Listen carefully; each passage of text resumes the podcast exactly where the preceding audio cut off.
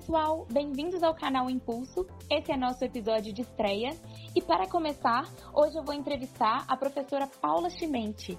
Ela é professora da área de Estratégia, Organizações e Sistema de Informação do Instituto COPEAD de Administração da Universidade Federal do Rio de Janeiro. Falaremos sobre o empreendedorismo no Brasil e as adaptações que foram necessárias na universidade neste período de pandemia.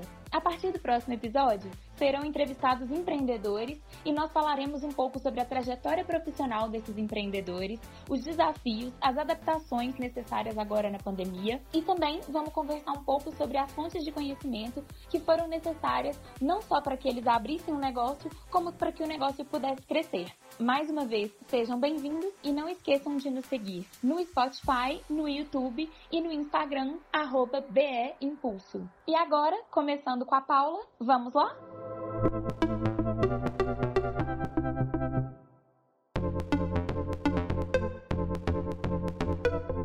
Primeiro, eu queria te agradecer muito por estar aqui. O... Na estreia do canal, agora nas quartas e nos sábados vão ter entrevistas com empreendedores. E primeiro eu queria te agradecer muito, porque toda a ideia, todo o projeto, ele veio de um projeto que a gente fez juntas, né? Que você foi minha orientadora no mestrado. E de lá eu tive mais interesse em poder conhecer melhor os desafios dos empreendedores, um pouco da caminhada e do conhecimento que eles tiveram que ter para poder é, não só abrir o negócio, mas lidar com, com o crescimento do negócio. E agora a gente ainda veio parar num período de pandemia. Então, é, eu resolvi voltar a entrevistar, entrevistar mais empreendedores para poder saber como eles estão lidando com esses desafios atuais e como que são as perspectivas. E é muito legal quando acontece como aconteceu com você, quando o tema da dissertação encanta, apaixona e cria todo um novo caminho de carreira, né? Depois do mestrado. Então, super feliz, que bom. Muito obrigada. E eu queria começar te perguntando como que foi essa mudança, assim, como que foi a mudança do empreendedor brasileiro nas últimas décadas, do perfil do empreendedor e do perfil do negócio? O Brasil é um país muito peculiar, assim. O Brasil ele tem uma característica que é uma informalidade tremenda no mercado de trabalho e, ao mesmo tempo, você também tem muita gente que é impulsionada para o empreendedorismo porque não encontra um lugar no mercado formal, vamos colocar assim. Aí a pessoa acaba criando o seu próprio lugar. Seja ele bem informalmente, o cara que vai lá, monta uma barraca dele, vender sanduíche na praia, né? E por aí vai, até o cara que tem mais recursos, consegue né, juntar uma, um conjunto de investidores e vai abrir uma empresa para viver o seu próprio sonho. Então, eu vejo muito o caminho do empreendedor no Brasil, essa falta de, de um espaço para ele, para aquilo que ele quer fazer dentro do mercado que já existe.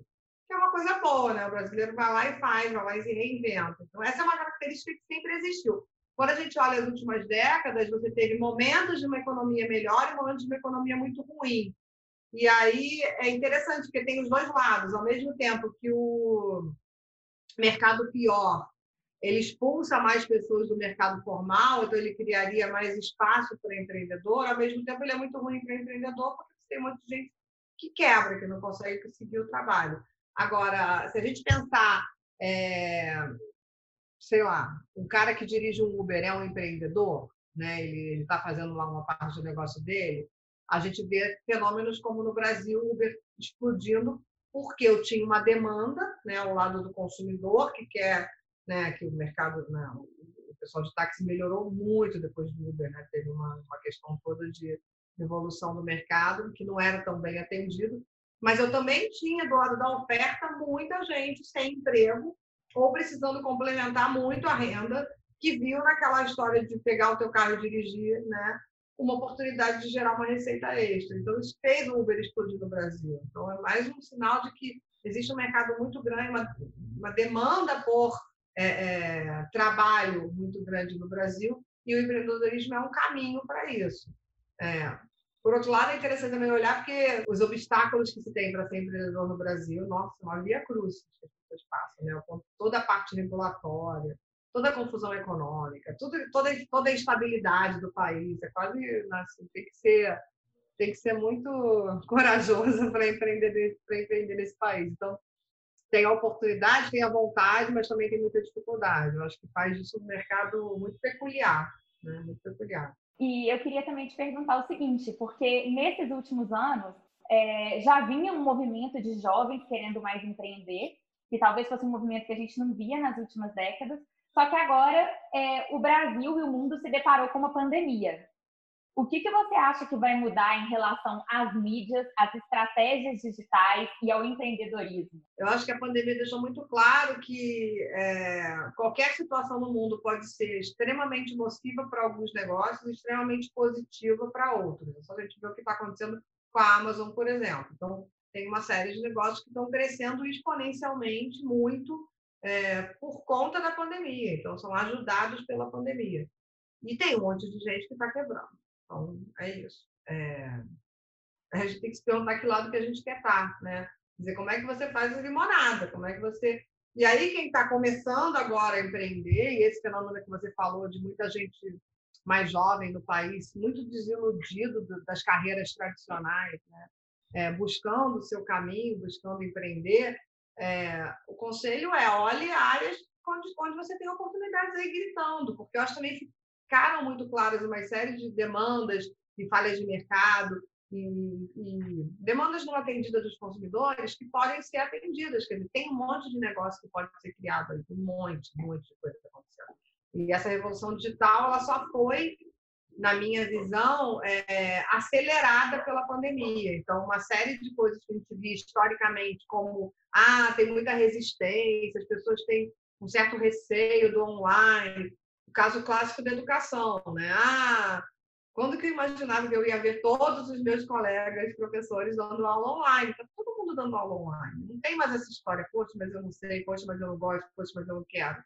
A gente não teve opção. Então, essa barreira de entrada, né, de, de ter o gatekeeper que fala não quero, né? Seja o aluno, muito aluno que é assim, seja o professor, seja a própria instituição, ou a regulação que também atrapalhou tudo que pôde, tudo isso caiu por terra porque de repente você tem que fazer, a opção é parar, a opção é não fazer. Então teve uma aceleração muito grande. Eu vi algumas palestras aí de um monte de gente que está tentando olhar esse futuro da educação e falou que talvez a gente tenha acelerado aí em 20, 30 anos esse movimento disruptivo das mídias digitais no setor de educação por conta da pandemia. É, é, claro que também tem muita coisa muito mal feita e muita gente ficou com uma impressão pior. Então, às vezes eu converso com colegas assim, né? Que tem crianças que estão na escola e falam, nossa, mas eu jamais online, meu filho não está gostando. Mas aí também é legal você ver o que está sendo feito. De todo jeito, você tem uma exposição tremenda do mundo inteiro à educação à distância e a gente percebeu o que, que é possível. Né? Claro que pode ser melhorado, mas o que é possível fazer. Então, eu vejo como uma área com muitas oportunidades, Patrícia. Muita coisa acontecendo, muita coisa nova, mudando muito rápido e mudando mais rápido ainda por causa da pandemia. E como que foi a adaptação lá no próprio Copiad? Vocês, é, vocês estão se adaptando? Funcionou? Como que vocês estão prevendo aí que vai ser o ensino nesses próximos, talvez, dois anos? Vocês pensam numa, numa volta ao presencial? É, no Copiad foi tão legal que a gente escreveu um caso sobre isso, um caso de ensino, que a gente vai publicar agora. É, contando a nossa experiência. O Copiad não ficou parado nem uma semana, ficou menos de uma semana parado. Uhum. É, a gente juntou todos os professores bem no início do lockdown e falou: ó, o que, que a gente vai fazer? Vamos parar? Não, não vamos parar. A gente não tinha o ok da universidade para fazer, a estava decidindo se poderia ser feito, então a gente resolveu correr o risco de falar: olha, se depois disserem que não valeu, a gente vai ter que fazer tudo de novo presencial. Tudo bem? Todo mundo topa? Todo mundo topou. A gente não pode parar. E a gente não parou, a gente continuou dando aula. No mestrado, doutorado, não ficaram sem aula nem uma semana, não adiou em nada o, o, programa. E aí o que a gente fez, que foi muito legal, a gente criou vários. Primeiro a gente ficou se reunindo direto, várias vezes na semana, depois toda semana. Criamos grupos da gente, de troca entre os professores. E aí, claro, você tem gente que é mais nativo digital, né? Está mais tempo lidando com tecnologia. Então, um ajudava o outro e a gente sempre trocando as experiências. Olha, comecei a dar a primeira aula no curso tal, funcionou assim, funcionou assado, se deu certo, se não deu. Então, a gente teve uma troca muito legal, muito boa entre a gente, que eu acho que ajudou muito todo mundo. Outra coisa que a gente fez foi correr muito atrás de capacitação. Então, a gente foi fazer um monte de curso, webinar, seminário, e teve muita coisa também disponível, né? O setor da educação ele tem isso legal, todo mundo se ajuda. Gente não se vê como competidor, né? Se vê como colaborador. Então, a gente foi fazer um monte de curso de várias instituições sobre como é que usa, como é que faz online, como é que faz e tal. E a gente teve essa oportunidade de adaptar. e aprender. É, e foi muito rico, assim, a minha experiência pessoal, e que eu sei, eu sei que compartilho com vários colegas, é que algumas coisas funcionam até melhor no Zoom. É, para as salinhas, por exemplo, né? E olha que no COPEAD a gente manteve isso, isso é fundamental para a gente, você sabe isso muito bem. É aquela aula centrada no participante. Então, a aula não é para eu ficar falando e você ficar vendo bullet pelo Zoom, que acho que todo mundo ia dormir. É para a gente discutir o caso. Então, funciona da mesma forma. Preparação prévia, vem para aula para discutir, Zoom aberto, todas as carinhas aparecendo ali, e eu vou mediando a discussão da turma. E aí, quer ver um negócio que é muito legal? Quando vai para as salinhas, as salinhas do Zoom, você aperta um botão e está todo mundo na salinha. Você marca o tempo, você aperta o botão, todo mundo volta. Não tem aquele negócio de ficar, ei, Patrícia, vamos voltar para aula. A pessoa vai tomar café, vai pegar uma água.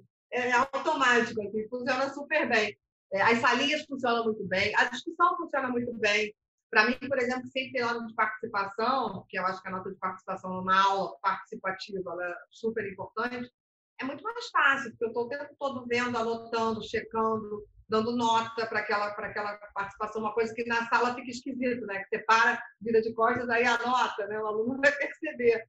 Aqui no Zoom é mais fácil. Agora, isso, é claro que eu estou morrendo de saudade da sala presencial. Sou um ser criado nesse mundo, acredito muito nesse olho no olho. Mas eu acho que viu que a tecnologia ajuda muito. Então, a gente teve uma experiência muito positiva. Eu acho que tem, como tudo na vida, prós e contras, mas tem muitos prós. Então, por exemplo, a gente já está ano que vem, a gente vai fazer um curso inteiro de MBA todo online. E aí, o que, é legal disso? Eu consigo pegar gente que não viria fazer copédio, que não conseguiria estar no fundão uma vez por semana. Eu, esse cara pode estar em qualquer lugar do Brasil. Então, a gente já tem gente que a gente fez contato lá de Fortaleza, que quer fazer o curso. A gente tem gente do Rio, de São Paulo. Eu consigo trabalhar com o Brasil inteiro, né? O curso vai ser em português, nesse primeiro momento, o executivo ali na roda em português, mas eventualmente no futuro a gente pode, como mestrado, fazer inglês, né? E aí essa capacidade de atrair uma sala que é mais misturada, que tem mais gente diferente, é super legal. E a gente está conseguindo testar um formato diferente também de horário, que a gente vai fazer ele cedo, de manhã, primeiro horário, assim, sete e meia, nove e meia, eu acho. Ainda não está né, batido martelo nisso, mas é bem cedo, sete às nove. E a pessoa acaba aquela, e é todo dia, assim, né, quatro vezes por semana, então, você forma a grade de uma forma muito diferente que eu não consigo fazer. Eu não fazia ninguém para o fundão para ter duas horas de aula e voltar para o trabalho. Né? Mas agora você entra, faz e aí começa o seu dia de trabalho logo depois. Então, a gente está muito animado em testar esses formatos novos que a tecnologia está tá propiciando. Paula, é uma discussão que eu lembro que a gente tinha muito nas suas aulas e eu queria saber como que você acha que vai ser a tendência agora.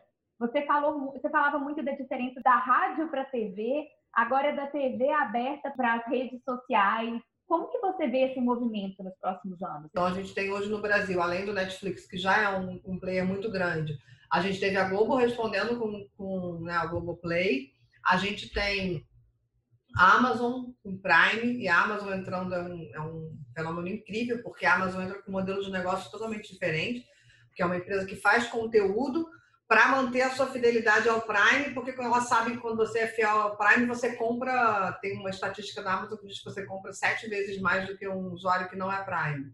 Então, até tem um vídeo do próprio Jeff Bezos falando que ele faz conteúdo para vender mais sapato. Como é que você compete com um cara assim, que não precisa nem ganhar dinheiro com conteúdo, ele está pensando em outro negócio. Então, tem a Amazon Prime, tem o Disney Plus entrando, tem a Apple, então assim, tem muito player grande, é, né? E a competição é global. Então, na hora que a competição é global, fica muito complicado de competir. Para o consumidor, isso é muito positivo. Se a, gente, se a, gente, imaginar que eu vou ter vários competidores, né? Se a gente imaginar que eu tenho uma competição tão feroz que eu levo uma dinâmica com, de vencedor leva tudo, de winner take all, né? Como, como o Wiseman fala, os acadêmicos aí seria ruim, porque eu acabaria que o consumidor ficaria sem escolha nenhuma. Mas esse momento atual, a gente tem que observar como é que isso vai evoluir, a regulação tem que observar como é que isso vai evoluir. Mas o modelo atual, onde eu tenho várias opções diferentes que eu posso adquirir por uma assinatura a um preço bastante razoável, e o consumidor pode decidir se ele quer ter um, dois, três, talvez até, é, desses, desses, dessas assinaturas, é um momento muito positivo para o consumidor, né? E de muita explosão de conteúdo os próprios atores, o próprio Reed Hastings fala isso, Jeff Bezos fala, a gente não compete pelo consumidor, dá para o consumidor ter mais de um. O que a gente tem hoje acontecendo, que também é muito interessante, é uma competição pelos conteúdos. Então, que é uma plataforma, eu tenho dois lados, né? Eu tenho o consumidor e eu tenho o produtor de conteúdo. Eles estão competindo pelos dois lados. Então, para o produtor de conteúdo hoje também está muito legal, porque ele tem uma série de ofertas, de locais possíveis para colocar as suas obras e um monte de gente para negociar. Então, se ele tem conteúdo bom, ele está num momento muito interessante. É, ver o que está acontecendo com os direitos esportivos, por exemplo. Você chega a ter a Globo competindo com o Facebook. Quem diria, né? Pela compra de conteúdo. Então, é um momento bem interessante de se observar. Por enquanto, está bom para o consumidor. O que a gente tem que ficar muito atento é porque a gente tem nesses negócios digitais todos uma, uma tendência muito natural a monopólios naturais, porque você acaba tendo uma empresa que é muito grande, que consegue atrair muito consumidor. Quem atrai muito consumidor atrai mais dinheiro, atrai né, de anunciante ou de assinante, atrai mais conteúdo, uma coisa leva a outra e daqui a pouco eu tenho um só. Ter um só não é bom né? Não é bom para ninguém. Não é bom nem para essa plataforma que fica sozinha, que tem que depois enfrentar a regulação. É, é sempre melhor ter competição, mas não é a natureza desses negócios. A gente estudou já muito isso. A natureza é o vencedor leva tudo e tem um grande que fica cada vez maior. Então a gente vai ter que observar como vai ser a evolução desse, desse mercado. Por enquanto está bem interessante. Né?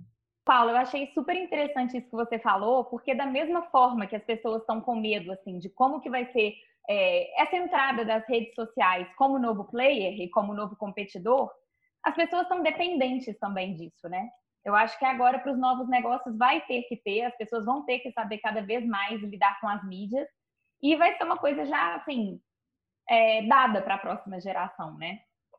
E é, eu acho que já é uma realidade hoje, assim, já as fronteiras entre esse, esse, esses setores, né, que já era meio nebulosa, caiu de vez. Então, hoje você tem que pensar é, o que, que é um, um, um, player de conteúdo audiovisual, é, o que, que é uma plataforma, o que, que é um, um fornecedor de streaming, o que, que é uma rede social. Eles são, né, são coisas que têm características diferentes, mas que muitas vezes estão, criando interseções, né? Então, isso hoje já é verdade, né? já foi. Né? Como é que vai ser o futuro, como é que o setor vai, vai evoluir, que a gente fica se perguntando se eu vou ter uma plataforma só, se eu vou ter muitas, como é que as mídias tradicionais vão ficar em relação a isso tudo, né? Então, tem algumas perguntas em aberto, sim, mas que o mundo já mudou, já mudou. Mas assim, uhum. você entende que tem algum modelo de negócio que seja mais é, é, eu não sei se tem como você explicar isso, algum modelo de negócio que seja mais típico dos negócios tradicionais e como que está sendo essa transição do modelo de negócio para os novos negócios? Não, o que eu acho é que assim, a discussão de plataforma, que todos esses negócios novos digitais, eles são, se configuram como plataformas, né? A grande maioria deles. Pensar o Google, Facebook, Amazon, Netflix, são plataformas. É, o que eu tenho, e aí tem sempre uma discussão muito grande de modelos de negócio em plataforma. Por quê? Porque os modelos tradicionais eles continuam existindo, mas eu tenho muita possibilidade diferente, eu tenho abertura para fazer muitas coisas novas. Então, é, eu consigo microprecificar, né? Então, por exemplo, você está jogando videogame, aí você vai lá e você precisa comprar uma moedinha para passar para a próxima fase, né? É, você pode. Ou, ou, então eu posso fazer um serviço gratuito, que esse é o freemium, né? Eu faço, então você está jogando de graça, você faz uma compra para fazer uma coisinha melhor, né? Ou eu posso ter uma assinatura, você entra. Ou eu posso fazer uma coisa que é muito tradicional nesses modelos também, é, que é você joga tudo de graça, mas eu estou coletando seus dados o tempo inteiro, eu vou empacotar e vender para alguém esses dados, ou eu vou oferecer serviços de terceiros para você a partir das informações que eu coletei. Então, assim, existem muitas possibilidades diferentes, porque como eu tenho plataformas de pelo menos dois lados, eu sempre posso decidir subsidiar um lado para ganhar dinheiro com o outro lado. Então, essa é uma decisão estratégica muito interessante. E é um dos desafios maiores do empreendedor, assim, quer dizer, como é que eu vou precificar o meu negócio, né? Porque se precificou errado, nossa, eu vou dar uma dor de cabeça. E aí eu tenho várias equações. Mas antigamente era muito fácil decidir qual era o preço. Já era difícil, né? Aliás, já era difícil decidir qual é o preço. Hoje eu tenho que decidir de que lado eu vou cobrar, como eu vou cobrar, assinatura, micropagamento, freemium, ou se eu vou subsidiar um lado para cobrar do outro. Então, assim, é muito complicado. Ao mesmo tempo, se você pensar do lado positivo, copo meio cheio, meio vazio, né? O copo cheio é, nossa, mas eu tenho tantas oportunidades diferentes. Né? Verdade. E isso é legal, isso é muito rico. Né? Então, tem que ver qual é o lado que está disposto a pagar, qual é o willingness to pay de cada lado, qual é o lado que precisa de qualidade, qual é o lado que precisa de oferta, como é que são as ofertas, o que, que os competidores de cada um desses lados estão oferecendo. Aí você vai investigando e vendo modelos de negócio possíveis, né? É... Mas quem diria há 20 anos atrás que a gente não ia nunca mais possuir música, que a gente ia assinar a música, a música deixou de ser um produto e virou um serviço? Quem diria que ia ser assim? A minha filha tem 13 anos, ela não entende o que é possuir um CD. Eu falava, gente, era o presente de aniversário que a gente mais dava quando eu era garota, né? Lá, vou dar um CD. Né? Ela assina algum Spotify. Ela assina o Spotify, pronto. Né? Quando ela quer ouvir uma música, ela vai e escuta. Não existe para ela possuir a música, né? Fazer aquelas compilações, a gente fazia gravar uma fita, gravar uma fita cassete para dar de presente pro namorado. Não existe na cabeça dela. A música não é um produto, é um serviço. Isso tem muito a ver com o modelo de negócio. Então, você consegue, você vai lá e acessa. Não se tinha uma questão de posse com coisas que deixaram de existir por conta da, da digitalização, né? E isso cria muitas oportunidades. Isso acontece com uma série de setores diferentes. E aí você tem várias possibilidades aí abertas para isso, né? Essa nova tendência do empreendedor, Paula, um empreendedor jovem que muitas vezes cria uma startup e aí ela desenvolve de forma é, galopante, ou que cria um negócio completamente inovador. Qual que você acha que é a tendência disso crescer no Brasil, esse tipo de empreendedorismo? E o que, que ele representa hoje dentro da economia do Brasil, na economia brasileira? Tá. É, eu acho que tem uma tendência grande de crescimento. não sei exatamente os números para ah, vai ficar maior ou menor, assim. Hoje não é muito grande, mas a tendência é que cresça.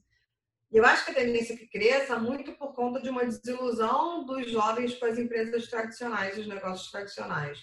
Se você voltar no tempo, assim, é... bom, nosso, meus pais, então, isso era absolutamente verdade, né? A pessoa fazia a carreira numa empresa só, né? Então a pessoa entrava na empresa, assim, estagiário e ficava lá até CEO, né? Tô brincando, mas até diretor, ficava a vida toda na empresa, né? E aí você tinha aquela relação familiar mesmo com a organização.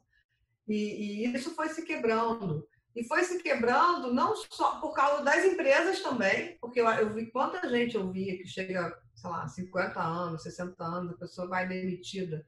E aí a pessoa fala, poxa, aquela empresa que eu dediquei minha vida inteira, agora tá me mandando embora, né? Me deu um relógio, uma caneta e um tapinha nas costas e vai lá, meu amigo, viver tua vida.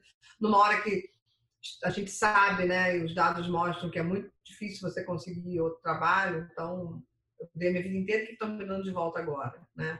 É, essa, essa, essa foi uma parte da desilusão. E aí as empresas, aí você, se você não tem essa lealdade com as pessoas, eu não vou entrar no mérito se é certo ou errado, é o que é, né? Mas você não pode exigir que a pessoa também, ah, cara, mas aí o cara não pode sair, claro que pode. Então as pessoas começaram a ficar mais ligadas em oportunidades.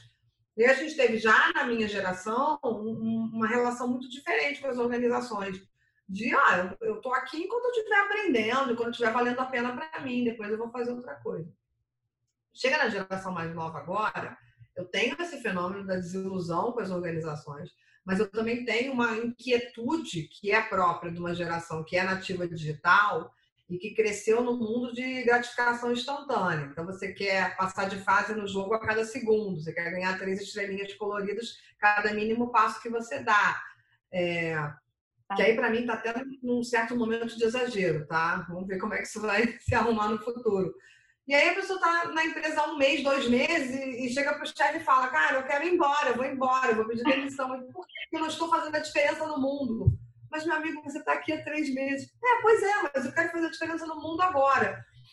E aí a gente está vivendo esses dilemas. Então as pessoas se desiludiram muito do que, que, que é o papel delas dentro de uma organização.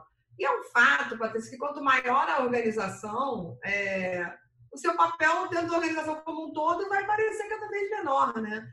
E, e, é legal porque, ao mesmo tempo, isso empurra muito para o empreendedorismo. Quer dizer, vou fazer do meu jeito, vou fazer a minha empresa e aí eu vou mudar o mundo, né? Mas também tem outro fenômeno interessante acontecendo, que são algumas empresas que já estão percebendo que é para você manter uma cultura de inovação e para você manter talentos de altíssimo nível, você precisa de fato mudar a sua cultura. Você precisa deixar as pessoas trabalharem com liberdade.